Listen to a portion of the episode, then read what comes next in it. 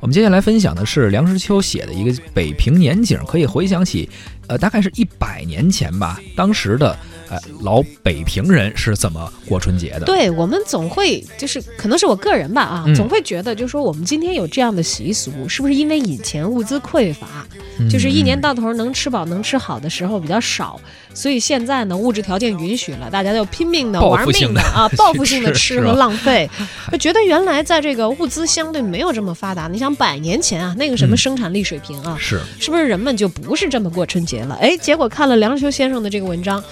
北平年景以后，发现我大大的误会了曾经的老的北平人们。是，可能恰恰是因为物资匮乏，所以过年吃的东西就显得尤为珍贵。越是这样，过年的时候越得吃顿好的。不是有句俗话吗？叫“谁家过年还不吃顿饺子呀？”啊，嗯，我们也来分享一下北平年景当中的部分的段落。首先，他提到了说过节啊，祭祖是过年的高潮之一，这个是必须要干的一件事情。先不说吃啊，先说祭祖，祖先的影像悬挂在厅堂之上，都是七老八十。是的有的是撇嘴微笑，有的是金刚怒目，在香烟的缭绕之中，过节的时候，孝子贤孙磕头如捣蒜，捣蒜一样。呃，其实呢，呃，亦不知所谓何来，这个慎终。追远的意思不能说没有，不过大家呢都是忙着上供啊、烧香啊、点烛、磕头等等，紧接着是撤供，然后才围在一起吃年夜饭。可见应该是先去祭祖，先去给祖先上供，然后自己再围坐在一起吃啊。哎，这跟我们南方现在的年俗是一样的，嗯，就在吃年夜饭之前要先上供。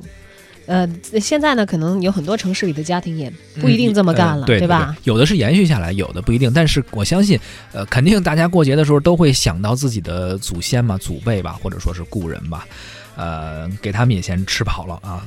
送点好的，对对，我我们那边年俗就是祖先先吃过了，然后我们开动啊。是吃是过年的主要节目，这个千百年来在中国都没有变过。而在梁实秋先生的文章当中讲到，说年菜是标准化了的，嗯，家家一律，人口旺的人家要进全猪，连下水带猪头分别处理下咽，一锅炖肉加上蘑菇是一碗，加上粉丝又是一碗，加上山药又是一碗，大碗的芥末墩儿、鱼冻。肉皮辣酱，成缸的大腌白菜，芥菜疙瘩，管够。初一不动刀，初五以前不开市，年菜非囤积起来不可。结果呢，是年菜等于剩菜，吃倒了胃口而后已。所以你看，他提到了一些，就是过年的时候要杀猪，要吃猪肉，而且猪肉呢，就是跟不同的菜配在一块儿，就是不同的不同的菜年菜哈。然后呢，还要储存一些东西，包括他说的，可能我们当时冬储大白菜，这个这个白菜就算是可能当时比较主要的食材。你想有这个猪肉炖粉条里边，我们会放白菜，而且还会。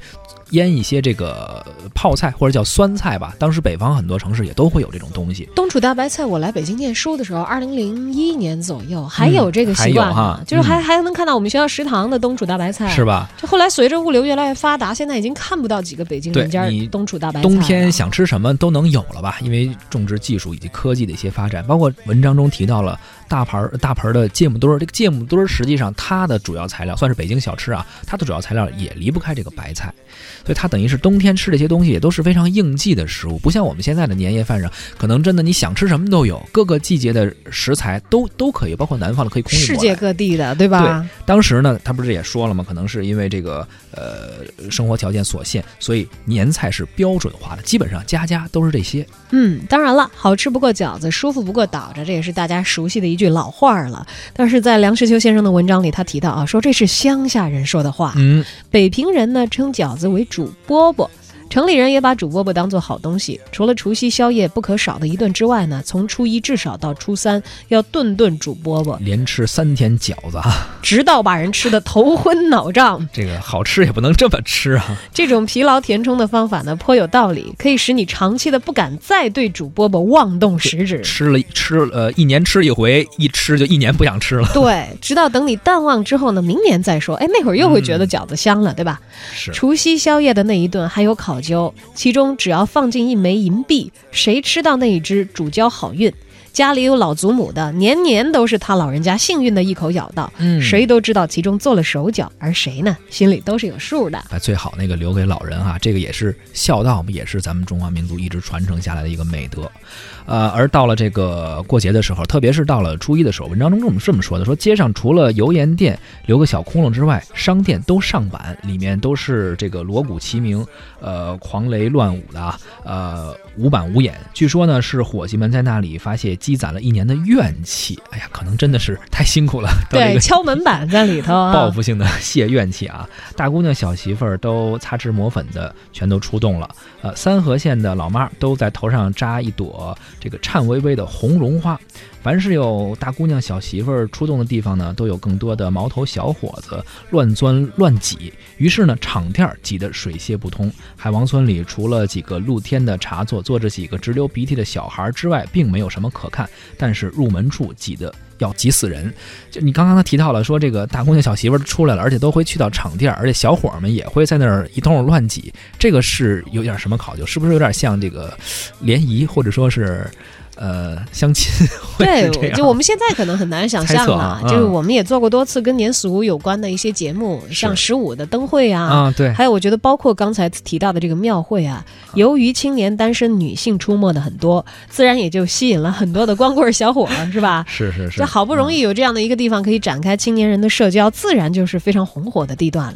没错，火神庙里呢，古玩、玉器摊儿啊，还有这个土地祠里边有这个书摊儿、画棚，看热闹的很多，但是买东西的人很少。这是有点有点像像庙会，或者说是就是春节期间的一个这种小集市哈。然后呢，赶着天晴，呃，然后满地都是泥泞，凉风一吹呢，又滴水成冰，当时非常冷。人们在冰雪中打滚儿，甘之如饴。还有喝豆汁儿、就咸菜，哎，这个也是比较传统的一个吃法。还还有焦圈儿啊，这是老北京的吃食。所以过春节的时候，大家也会用这个来作为早餐吧。对于大家还是有足够诱惑的。你想想，集中的玩儿，集中的吃啊。另外呢，在梁实秋先生的文章里讲到说，财神庙、白云观、雍和宫都是人挤人、人看人的局面。嗯，去一趟，把鼻子耳朵都冻得通红，这这个跟今天也没什么差异。确，实是。而且像白云观啊、雍和宫，很多人都是去烧这个头炷香。今天我看到一个新闻，就是说有一个人呀、他就去雍和宫为了烧这个头炷香，他在大年三十儿当天的凌晨就要去排队，就提前一天的凌晨去排队。